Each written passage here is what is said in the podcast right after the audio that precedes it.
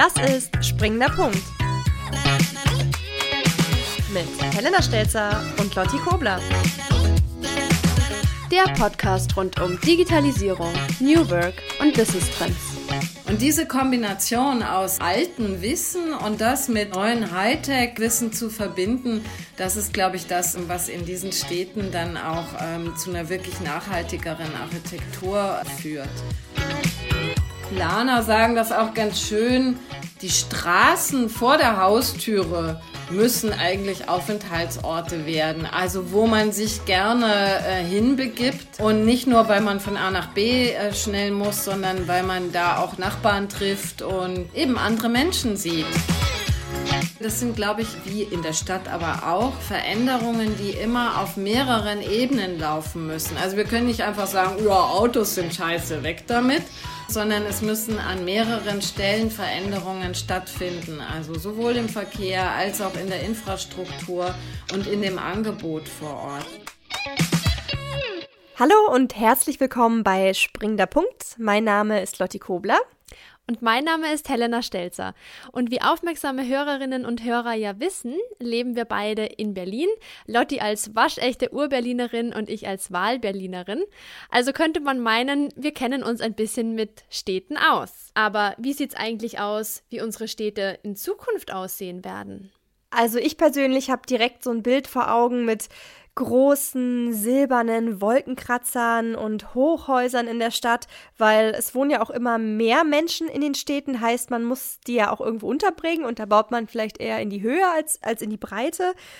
Ich sehe außerdem so ein paar selbstfahrende Autos über die Straßen flitzen und ich habe auch irgendwie so im Kopf so begrünte Hauswände, weil vielleicht nicht mehr genug Platz für richtige Bäume ist, dass man die Grünflächen einfach dann so vertikal hochzieht. Also Lotti, ich muss zugeben, das klingt schon ziemlich klischeehaft oder aus so ein paar Science-Fiction-Filmen entnommen. Gut, dass wir heute einen Gast bei uns im Studio haben, der sich mit dem Thema Stadt der Zukunft dann doch ein bisschen besser auskennt. Ja, das finde ich natürlich auch sehr, sehr gut, dass wir da gleich ein paar qualifizierte Einblicke in das Thema bekommen werden. Und zwar ist unser Gast heute Gabriele Zipf. Sie ist Ausstellungsleiterin im Futurium. Und äh, für alle Nicht-Berliner, die das Futurium nicht kennen, das ist eine interaktive Ausstellung in Berlin, in der die Besucherinnen und Besucher verschiedene Zukünfte entdecken und erleben können. Und äh, Gabriele wird uns heute ein paar Einblicke geben, wie man Zukunft überhaupt ausstellen kann und wie wir uns die, die Zukunft der Stadt und Zukunft überhaupt vorstellen können. Schön, dass du da bist, liebe Gabi. Herzlich willkommen. Ja, vielen Dank für die Einladung. Hallo an alle. Liebe Gabi, ich habe es ja gerade schon gesagt, im Futurium werden ganz verschiedene Zukunftsszenarien auf sehr, ja, ich fand sehr spektakuläre Weise ausgestellt und dargestellt. Man kann sich mit interaktiven Elementen beschäftigen. Es gibt wirklich super viel zu entdecken und es ist ein sehr, sehr schöner Mix aus digitalen Tools und so klassischen Ausstellungselementen. Wenn ich jetzt so drüber nachdenke, fehlt es mir auch total wieder ins Museum und in Ausstellungen gehen zu können. Hoffen wir, dass es äh, bald wieder möglich sein wird. Und ja, ein großer Schwerpunkt in ähm, eurer letzten Ausstellung war natürlich auch das Thema Stadt der Zukunft. Und wir möchten gerne von Beginn von dir einmal wissen, wie habt ihr euch diesem doch sehr großen und komplexen Thema genährt und wie habt ihr daraus eigentlich eine ganze Ausstellung gemacht? Also zunächst vielleicht mal kurz, ähm, das Thema Stadt ist ja eines von vielen Themen, das wir in der Ausstellung im Futurium behandeln. Aber da habt ihr schon recht, das ist, ähm, nimmt einen doch ganz größeren Teil ein. Also ich habe ein ganz tolles Team, mit dem wir diese Ausstellung äh, zusammen vorbereitet, geplant und dann umgesetzt haben. Und in dem Team habe ich auch eine Geografin, die sich sehr viel auch mit außereuropäischen Städten schon beschäftigt hat. So hatten wir auf jeden Fall schon mal im Team eine gewisse äh, Professionalität zu dem Thema äh, drinnen und haben aber dann natürlich zu allen einzelnen kleinen und größeren Themen, die wir uns herausgesucht haben, jeweils noch ähm, wirklich mit den Wissenschaftlern, die sich also wissenschaftlich mit dem jeweiligen Thema beschäftigen, aber auch mit Architekten, Designern und Leuten aus der Praxis ähm, gesprochen. Und so haben wir uns also diesem wirklich, ähm, wie ihr ja auch richtig gesagt habt, ähm, sehr komplexen Thema genähert. Und so bekommt man natürlich über jeden, mit dem man wieder ähm, spricht, der also sich intensiv damit beschäftigt, neue Ideen, die man dann am Ende ähm, zusammenfügen kann. Wir versuchen jetzt auch direkt schon einen Schritt in die Zukunft zu machen und zwar einen relativ großen Schritt. Wir stellen uns jetzt mal das Jahr 2050 vor und da sollen Schätzungen zufolge bereits zwei Drittel aller Menschen in sogenannten Megacities leben. Und diese Städte sollen, ja, wir haben es alle vermutet, voll digitalisiert sein, gut überwacht und, was man vielleicht eher nicht denkt, auch sehr, sehr grün. Gabriele, wie können wir uns diese Megacities denn vorstellen? Also ich glaube, da muss man erstmal gucken, wo ist denn so eine Megacity? Die größten Städte, also auch selbst wenn wir immer ähm, vor allem mit dem Rad durch Berlin äh, unterwegs sind und denken, oh, Berlin ist aber ziemlich groß, ist natürlich Berlin ähm, eigentlich eine relativ fast schon kleine Stadt gegenüber diesen riesen Metropolen mit 20 Millionen Einwohnern. Und diese Städte sind meist oder ganz viele davon im globalen Süden oder auch in, also in Asien, zum Beispiel in, in, ähm, China. Das sind ganz andere Bedingungen, als wir sie hier in, in unserem kleinen, im doch relativ kleinen Berlin kennen. Das heißt, wenn wir uns das anschauen, sind auch noch mal ganz andere Bilder notwendig. Denn in diesen Städten ist ja oft das Problem, ähm, dass sie in sehr heißen Regionen sind und unendlich viel Energie in die Klimaanlagen läuft, so dass das eigentlich so ein Riesenthema ist. Wie kriegt man diese Städte nachhaltiger gebaut? Und so komme ich jetzt auch ähm, zu eurer Frage, ja, wie sehen sie denn aus, die Städte?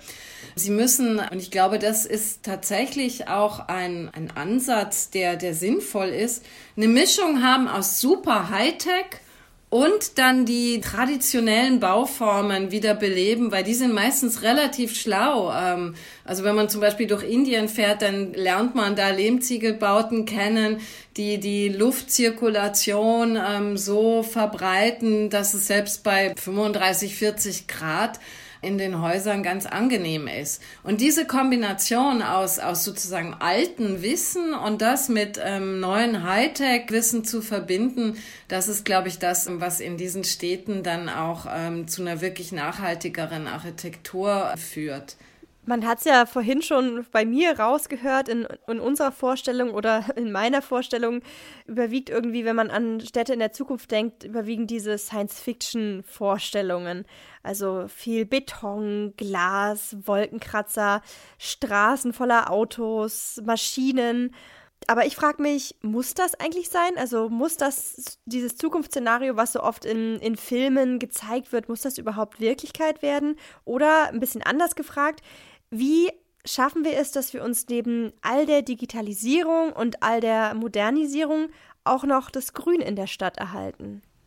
Ich glaube, das Grün in der Stadt wird tatsächlich eine wichtige Rolle spielen, denn es ist ja nicht nur, dass es hübsch ist und, und wir uns alle wohlfühlen, wenn wir an grünen ähm, Parks vorbeigehen, sondern es ist einmal auch, wenn ich jetzt gerade wieder an diese Megacities denke, ein Riesenpunkt für das Klima in diesen Städten. Denn das wissen wir alle, wenn wir irgendwo an einem Waldrand sind, ist es kühler als mitten auf dem freien Feld, wo sich die Erde aufheizt. Und in so einer Betonwüste heizt sie sich natürlich noch viel mehr auf. Also es ist einmal fürs Klima wichtig, dann auch ähm, natürlich für den Wasserhaushalt von so einer Stadt. Natürlich auch für das Wohlbefinden ähm, der Menschen, das ist völlig klar.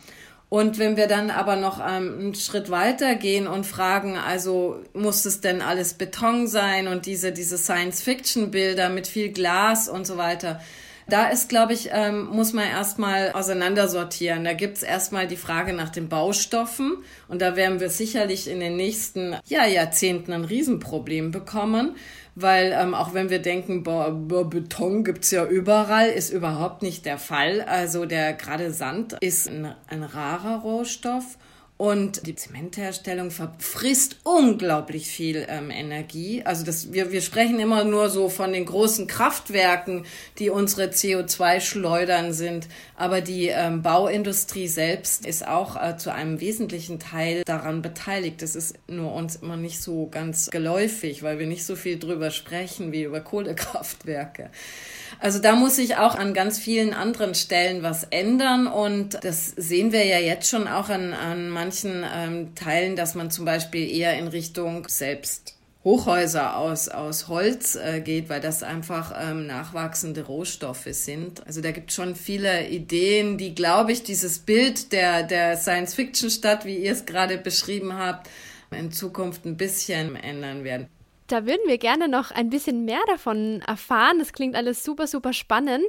Kannst du uns so einen groben Abriss geben, wenn man sich vorstellt, Städtebau vor 100 Jahren im Vergleich zu heute und vielleicht auch nochmal 100 Jahre in die Zukunft geblickt? Wo sind da so diese großen Unterschiede? Ich versuche es mal an, an zwei Beispielen klar zu machen und um den Unterschied wieder zwischen globalem Norden, also wir nehmen mal einfach der Einfachheit halber Berlin und ähm, den Megastädten im Süden. Also Berlin ist ja irgendwie erst im 19. Jahrhundert so richtig groß geworden und hat da schon eine super funktionierende Infrastruktur vor 100 Jahren aufgesetzt. Wenn wir denken, wir rumpeln ja immer noch mit derselben S-Bahn ähm, und U-Bahn durch die Stadt. Das war da sicherlich, also damals unglaublich fortschrittlich und modern. Dann nach dem Krieg, da ist jetzt Berlin vielleicht nicht das allerbeste Beispiel, da wäre zum Beispiel Hannover irgendwie ein ähm, super Beispiel dafür. Nach dem Krieg hat man dann all diese Städte super autofreundlich umgebaut. Also man hat Riesenschneisen durch die Straßen, äh, durch diese alten Städte geschlagen, damit man auch mit diesen neuen Autos, die sich dann im Wirtschaftswunder alle leisten konnten, äh, möglichst schnell durch die Stadt kommt. Ähm, die Autos, wie wir alle wissen, sind immer mehr geworden und inzwischen ist es mehr ein Stehen als Fahren. Das, also mal so jetzt, wenn wir diesen Fokus mal nehmen, ähm, die Entwicklung der Städte jetzt in Europa oder in, in Deutschland. Mal so ganz grob gesagt. Wenn wir jetzt in den globalen Süden ähm, schauen, sieht diese äh, Situation noch natürlich komplett anders aus als in, in Berlin. Ähm, da haben wir im 19. Jahrhundert diese noch in vielen Fällen kolonial geprägten Städte auch Mitte des 20. Jahrhunderts meist noch relativ kleine Städte, die dann explodieren. Wir haben da dann riesen Menschenmengen, die ja leider unter den schlimmsten Umständen an den Rändern der Städte in den sogenannten Favelas oder ähm, Slums ähm, wohnen müssen unter ähm, katastrophalen Umständen in der Regel oder häufig. Und auch da natürlich aber vom oftmals vom Auto geprägte ähm, Kernstädte. Wenn ich das jetzt nochmal 100 Jahre weiter denke, dann glaube ich, muss sich da natürlich extrem viel ändern. Und wenn wir wieder in den Norden, also zu uns gucken, da haben wir ja auch schon die ersten ähm, Ansätze, dass die Autos aus den Städten reduziert werden es gibt da ganz gute Beispiele inzwischen, Kopenhagen, die, die Fahrradstadt zum Beispiel. Aber auch selbst in Berlin gibt es ja diese Diskussionen. Ich glaube, das wird sich wesentlich ändern. Und im globalen Süden sicherlich auch, weil da natürlich genauso wie bei uns auch ähm, das Problem ist, dass die, dieser extreme Verkehr einfach den Leuten sämtlichen Atem nimmt. Das sind Luftverschmutzungen bei uns ja genauso wie dort, die, die auf jeden Fall kein lebenswertes Leben da mehr ermöglicht. Da hast du mir gerade ein gutes Stichwort geliefert, liebe Gabi.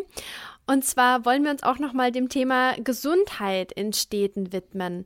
Es gibt mittlerweile Untersuchungen von Stressforscherinnen darüber, wie sich Städte auch auf unsere psychische Gesundheit auswirken. Und dabei kommen Großstädte ja, naja, sagen wir so, eher nicht so gut weg. Ähm, zum Beispiel ist das Risiko, an einer Depression zu erkranken, für Städterinnen zum Beispiel deutlich höher als für Menschen auf dem Land. Und da stellen wir uns jetzt natürlich die Frage, was müssen Städte denn künftig leisten, damit wir uns weiterhin in ihnen wohlfühlen können, aber auch gesund bleiben?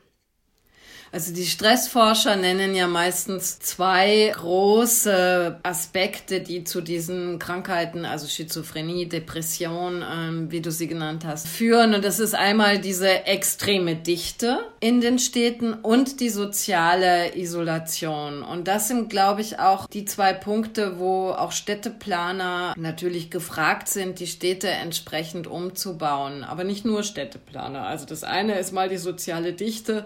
Das heißt, wie kann man in so einer Stadt, die ja klugerweise dicht ist und eben sich nicht ausbreitet, damit der Flächenverbrauch auch insgesamt ähm, nicht noch größer wird, als er ohnehin schon ist.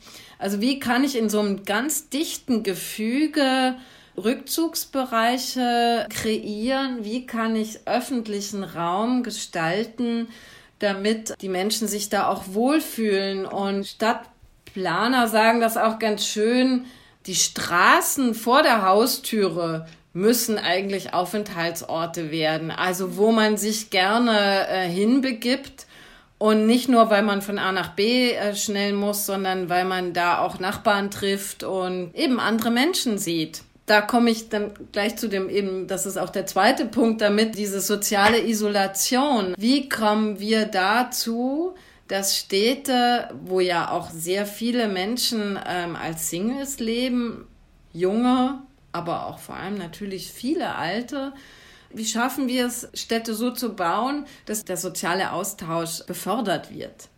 Super spannendes Thema und ich könnte mir vorstellen, dass allein dieser Aspekt eine ganze Podcast-Folge füllen könnte.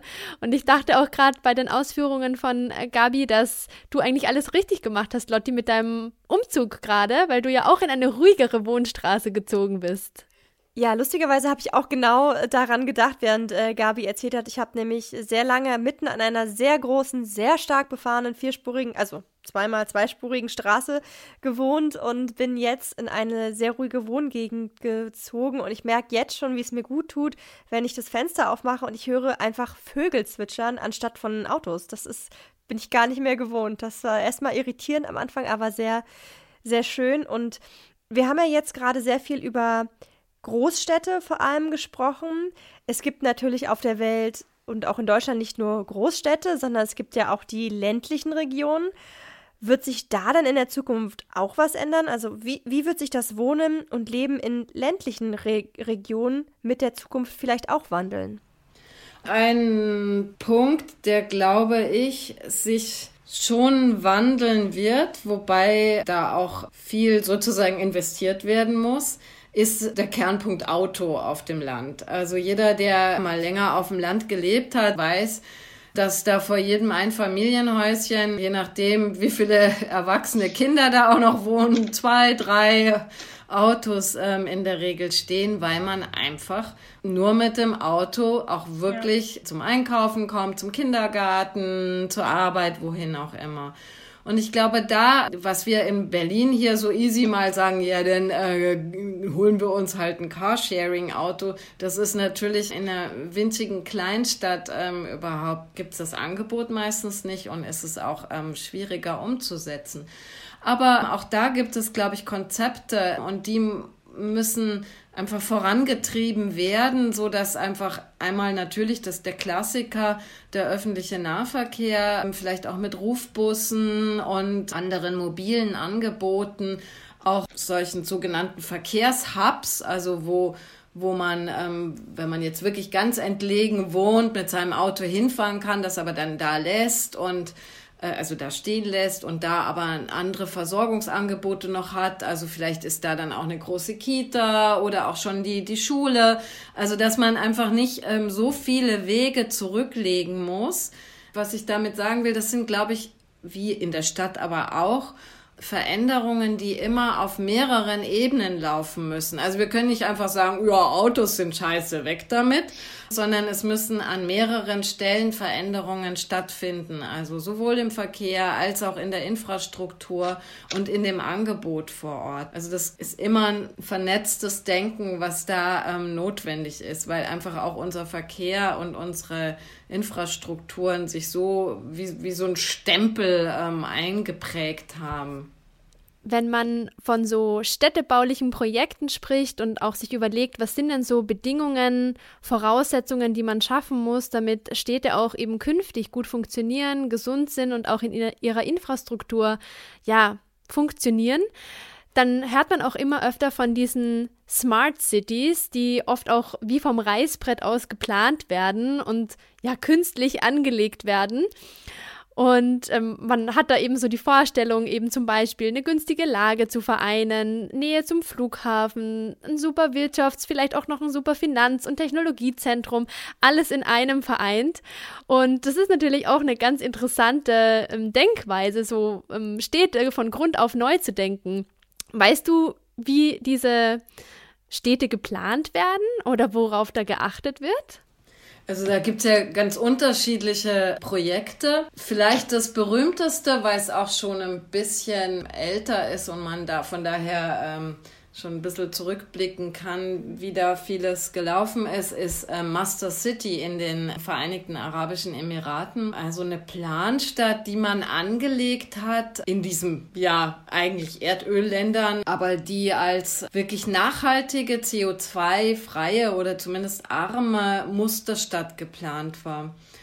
Und da wurden genau diese Punkte, die du jetzt genannt hast, ähm, versucht zu vereinen man sieht jetzt so, naja, 15 Jahre später, also es ist natürlich auch noch nicht fertig, viele Dinge, die super funktionieren, aber ähm, es ist nicht so ein richtig lebendige, gewachsene Stadt natürlich. Ähm, wir sehen das auch, Brasilia ist auch so ein Beispiel, jetzt nicht mit dem Fokus auf Nachhaltigkeit, aber sozusagen eine neue Hauptstadt zu bauen, von, ganz von vorne, von, von, von Grund auf. Ähm, ich glaube, dass das Thema bei diesen Städten ist einerseits, ich meine, das ist jetzt auch wieder mit unserem europäischen Brille können wir das, glaube ich, an vielen Stellen gar nicht so gut beurteilen, weil wir diese Notwendigkeit gar nicht haben und bei uns ja eher so die Notwendigkeit ist, die alten Städte ähm, für die Zukunft aufzurüsten.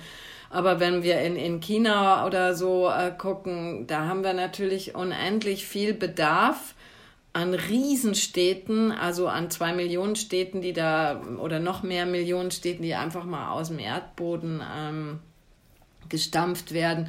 Und da ist natürlich der Punkt, dass man, ich würde jetzt mal ketzerisch behaupten, nicht immer, weil man so naturverbunden äh, ist, diese Städte auch gleich so anlegt, dass sie ähm, CO2-neutraler sind, sondern es schlichtweg kaum anders geht. Aber es hat natürlich diesen Vorteil, dass man es von vornherein auch gleich planen kann. Aber wenn ich mir solche Städte anschaue, ich bin mal durch China gereist und habe mir solche Städte auch angeguckt, man sieht immer noch, das sind dann sechs, acht, zehnspurige Autobahnen eben vom Flughafen oder von einem Bahnhof ins irgendwie nirgendwo, wo man dann die großen Kräne sieht. Und wo man sich dann schon fragt, naja, ist denn das jetzt tatsächlich die Stadt der Zukunft, die eben dann auch wieder ähm, mit, dem, mit dem Autoverkehr, auch wenn es vielleicht ein E-Auto dann ist, plant? Unabhängig, wo man jetzt hinguckt, ob äh, bei uns in Europa, in äh, Asien, Afrika oder den, äh, den USA oder äh, den Amerikas, was die Stadt der Zukunft ja wahrscheinlich ähm, gemein haben wird auf, in allen diesen Orten ist, dass sie sich immer besser unseren Bedürfnissen anpassen ähm, soll und eben auch den Bedürfnissen der Umwelt gerecht werden muss.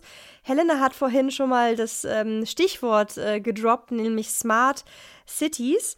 Das hört man ja immer öfter, auch vor allem, wenn es um Städte der Zukunft geht. Aber was, was sind denn eigentlich die, die Ziele von solchen Smart Cities? Also die Smart Cities, wenn wir jetzt so ein bisschen in den kleineren Scale gucken, versuchen durch digitale Tools, durch eine digitale Digitalisierung der verschiedensten Lebensbereiche natürlich auch nachhaltiger zu werden und zum Beispiel energieeffizient einzusetzen. Das funktioniert da auch schon an vielen Bereichen. Also da gibt es ja auch in Europa so ein paar Modellstädte wie Aspern in der Nähe von Wien. Ähm, wo man eben auch solche Quartiere aufgezogen hat. Und um mal ein Beispiel zu geben, äh, da geht es eben darum, dass wirklich alle Energieverbräuche miteinander vernetzt sind und ähm, so Dinge, die mal ein ganz banales Beispiel. Also wenn ihr eure Waschmaschine sagt, no, ich brauche jetzt nicht sofort die, die saubere Wäsche, es reicht auch noch mhm. heute Nacht ähm, dann würde also über ein, ein, digitales Tool, also eine intelligente Vernetzung, die Waschmaschine sich dann automatisch ähm, anstellen, wenn eben am wenigsten Strom verbraucht wird und damit die Stromauslastung eben optimiert wird.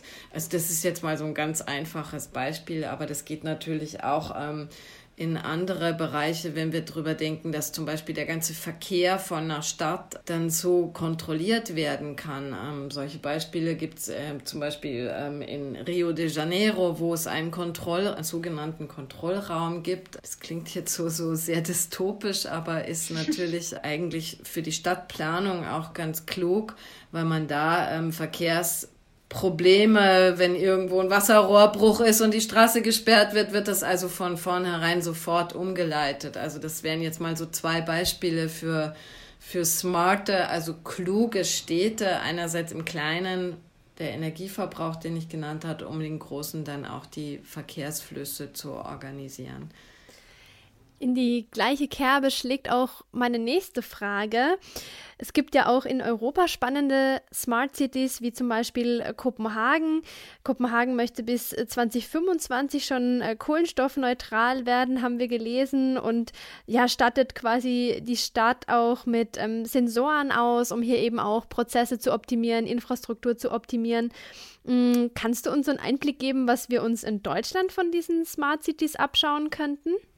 Ich glaube, da gibt es äh, sehr viele positive Beispiele, wo uns die Digitalisierung sehr gut helfen kann, ähm, eben zum Beispiel diese Energiethemen besser zu organisieren. Oder Kopenhagen zum Beispiel ist ja auch dafür berühmt, dass es seine ganze Infrastruktur in der Stadt auf Fahrräder umgestellt hat. Das hat jetzt weniger mit dem, mit dem smarten Bereich zu tun. Aber Oslo zum Beispiel, die wiederum sehr auf E-Mobilität setzen und ähm, überall Angebote schaffen, damit man eben zum Beispiel seine, seine ganzen ähm, Roller oder auch Autos ähm, aufladen kann. Also da können wir uns sicherlich viel abschauen.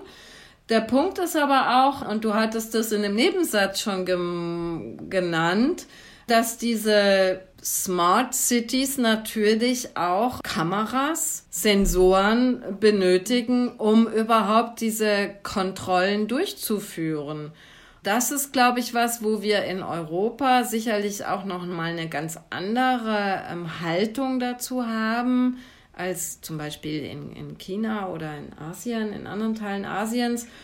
Und wo wir, glaube ich, aber auch an diesen Beispielen lernen können und dann wirklich auch in der Gesellschaft, in der Zivilgesellschaft diskutieren müssen, was wir davon möchten, weil klar jeder Sensor, jede Kamera auch natürlich immer ein bisschen den Big Brother ähm, in sich trägt.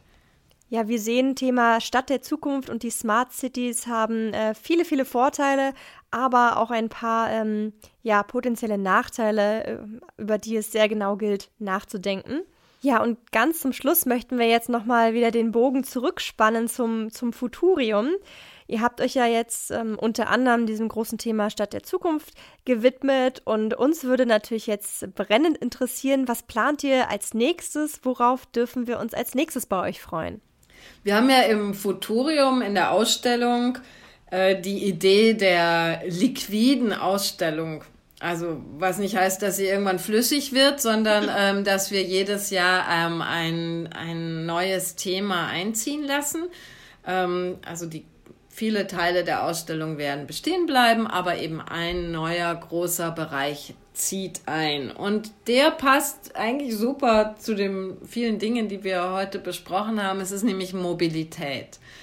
Und oh, Mobilität ähm, verstehen wir aber nicht nur, wie wir das ähm, vielleicht auf den ersten Blick so sehen würden als Verkehr. Da kommen wir auch zu den Verkehrsstädten. Was wird sich, wie wird mhm. sich der Verkehr am Land und wie wird sich der Verkehr in der Stadt ähm, ändern oder wie sollte er sich ändern? Ja, wir haben ja auch immer die Frage, ähm, was möchten wir denn eigentlich als, als Nutzer oder als BewohnerInnen ähm, von Städten? Das ist mal der eine Punkt, also Mobilität als Verkehr verstanden, aber auch noch in anderen Bereichen, zum Beispiel wie, wie verändern sich die Bewegungsströme in der Natur durch den Einfluss des Menschen oder auch ähm, wie mobil sind eigentlich Menschen, ob jetzt freiwillig oder auch gezwungen. Das ist also das große Thema Mobilität, das bei uns in verschiedenen Facetten bald zu sehen sein wird.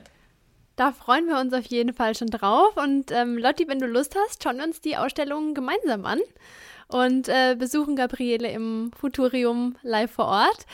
Liebe Gabriele, danke, dass du heute bei uns zu Gast warst, uns diese tollen Einblicke gewährt hast in ja die Planung von neuen Ausstellungen, aber auch in das große Thema Stadt oder Städte der Zukunft. Und ähm, wir sind sehr neugierig, was wir weiterhin in dem Bereich erfahren werden. Ja, vielen Dank für das interessante Gespräch und wir freuen uns nicht nur auf den Besuch von euch beiden, sondern natürlich ähm, von allen Hörerinnen und Hörern. Danke und bis bald. Tschüss. Liebe Hörerinnen und Hörer, wir bedanken uns bei euch fürs Zuhören und wir hoffen, es hat euch auch genauso gut gefallen wie uns. Und wenn ihr unseren Podcast bisher noch nicht abonniert habt, dann freuen wir uns, wenn ihr uns auf äh, Spotify, auf Apple Podcasts oder auf einer anderen Streaming-App eures Vertrauens folgen wollt. Wir sagen Tschüss und bis zum nächsten Mal. Tschüss. Springender Punkt ein Podcast der WBS-Gruppe.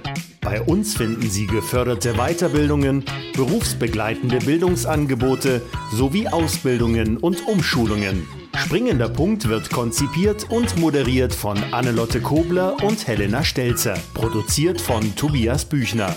WBS Gruppe, die Experten für Bildung.